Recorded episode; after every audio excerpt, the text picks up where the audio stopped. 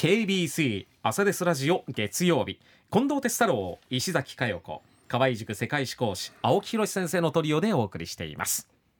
ではこの時間はコメンテーターの皆さんにニュースを深掘りしていただきます。青木先生今朝どんな話題でしょうか？内川誠一松田信弘二人ともですね現役を引退、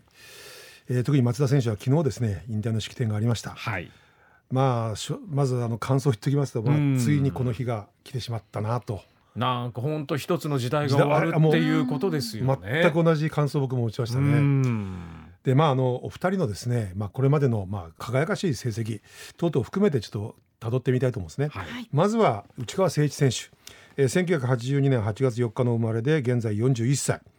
身長184センチ体重92キロ。あのお顔が非常に柔和な顔されてるんで、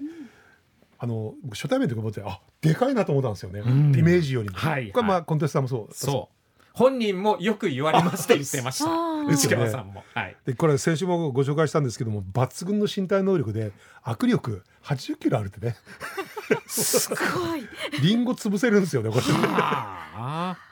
でまああの出身が大分県でお父様もですねこれあの高校野球の監督としてまあ有名な方ですね。で、えーご本人内川誠一選手自身大分工業に、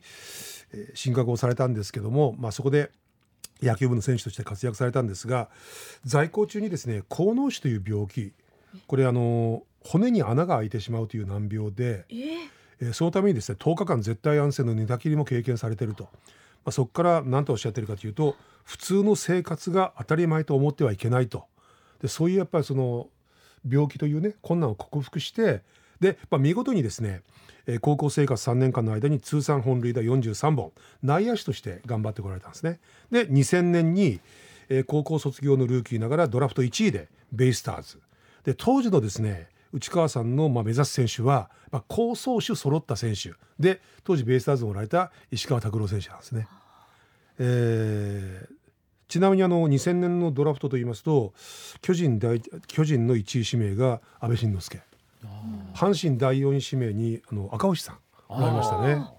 で2001年にですねデビューをされたんですが最初のうちはやはり成績が振るわなかったと。で背番号が25番で翌年の2002年に、えー中日戦で初安打を経験されてるんですね。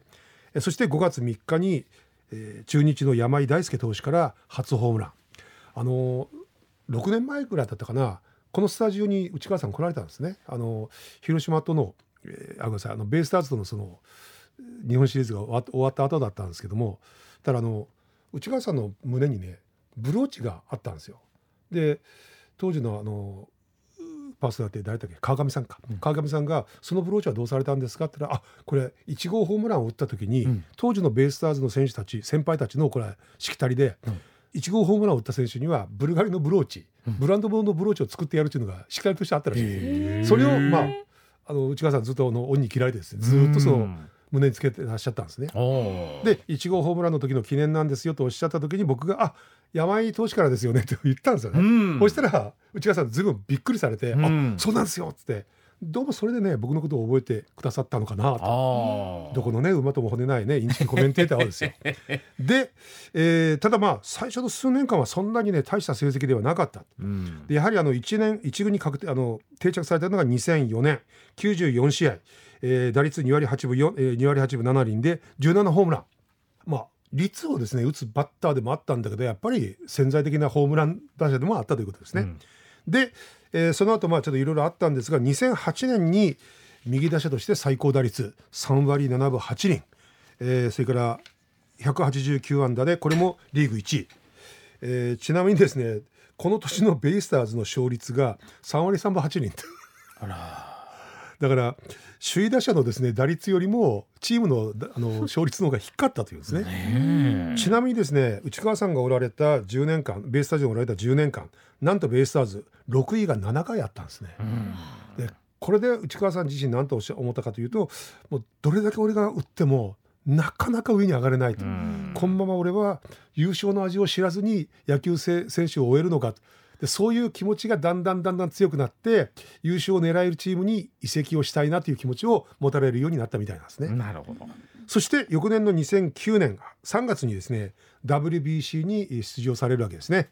えー一説によりますと王監督から直接に電話があったということですね。で僕も実はねあの内川誠一という選手を初めて認識したのはこの WBC なんですよ。うん何のプレーかというと、うん本来内野手であった内川さんがレフトの守備に疲れて韓国選手の打ったですね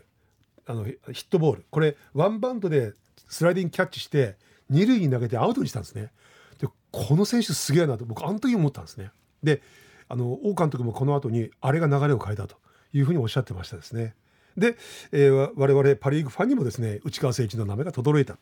えーそして2011年ついにソフトバンクホークスの一員となられたわけですね。えーこの年に打率3割3分8厘あのー日本プロ野球の歴史の中で両リーグセ・リーグパ・リーグでそれぞれですね首位打者になった方っていうのは歴代2人しかおられないですよ。一人は内川誠一さんそしてもう一人はあの江藤真一さん中日とロッテで取られたんですね、まあ、もうこれは50年以上前ですけどね。東証江藤とこの内川さんしかおられないということですね。で2020年まで10年間ですねホークス選手として活活躍されてもう数々の数字を挙げられてきました。うん。まずつ、えー2022試合にですね出場されまして2186本のヒット。これは日本プロ野球の歴史の中で歴代22位ですちなみに1個上の21位におられるのが新井貴弘選手。で1個下23位におられるのが若松勉選手、うん。あのヤクルトの安打製造機と言われた若松さんよりも上なんですね。で通算打点が960点そして通算打率3割2厘これも日本歴代選手の中で22位です。一つ上に広島の前田智則。そして一つ下23位に誰がおられるかというと王貞治王さんの通算打率よりも上なんですね。ちなみにあの日本の歴代選手の中で通算打率あの4000打席以上打席に立たれた方で、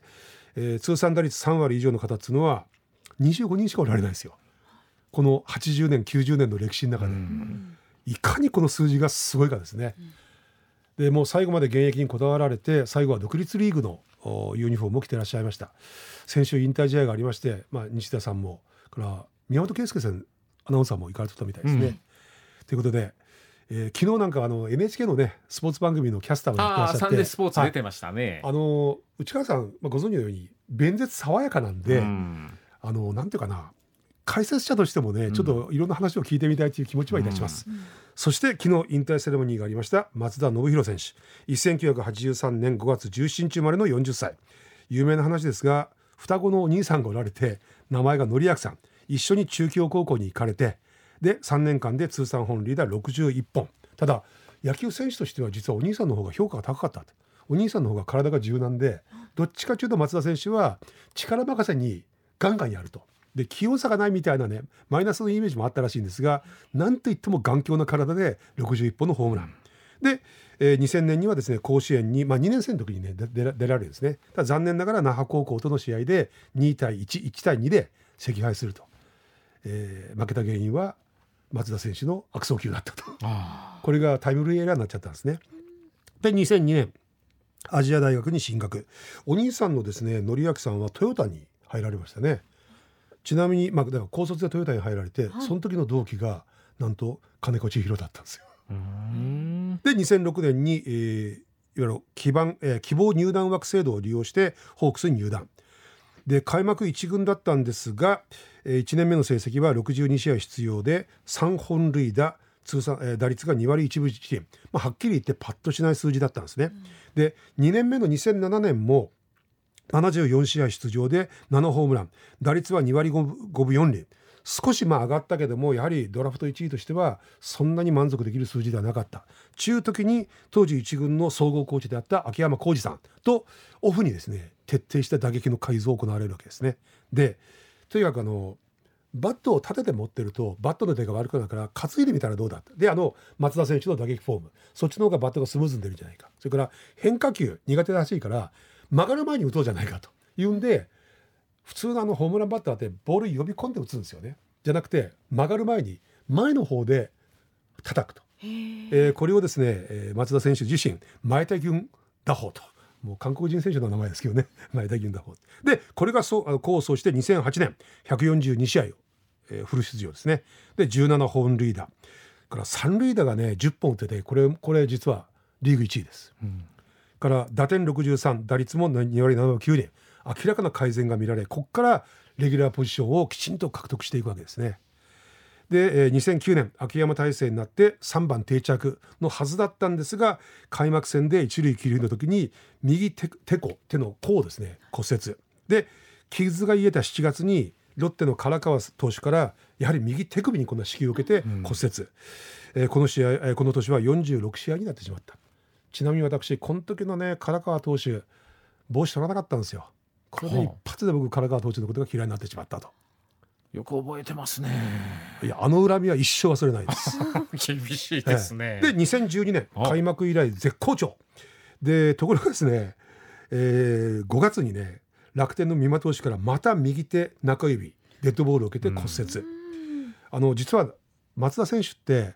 その10あ18年間のねそのプロ野球生活の中で2回3割を超えた時があったんですね。それが2012年と2014年いずれも開幕以来絶好調だったんですよ。で打率4割をずっとキープしてたんです。ところが2012年はその三馬投手のデッドボール。2014年はノック練習前のね、試合前のノックの打球をこの右手人差し指を受けて骨折。でこれでフル出場できなかった。ただこの2014年の最終戦で、まあ、松田選手ご自身がおっしゃってる一生涯忘れられない一番いいシーンに遭遇するわけですね。すなわち最後まで優勝を争っていたオリックスそのオリックスの比嘉投手からサヨナラのヒットを打ってであの一塁に駆け込んだ松田選手泣いたんですよこの時。俺初めて見ましたね松田選手が泣くのを。だから最後までやっぱ苦しんだからだろうけどその秋山監督ももうあちょっとこの時のことを思い出すとねやっぱりちょっと今でもググッときますね。まあ名シーン名シーンですよね。で2人がの涙で抱き合ってあこの2人泣くんだと。うん。でそれぐらいやっぱりすごい試合だったんだなということですね。ああ時間来ちゃったの、えーもっと言いたい話がありますけど これはいつかあのいずれまたチャンスを見つけて、まあまあ西田さんも8位に来ますそうですね。え守備もすごかった。これだけ言っておきます。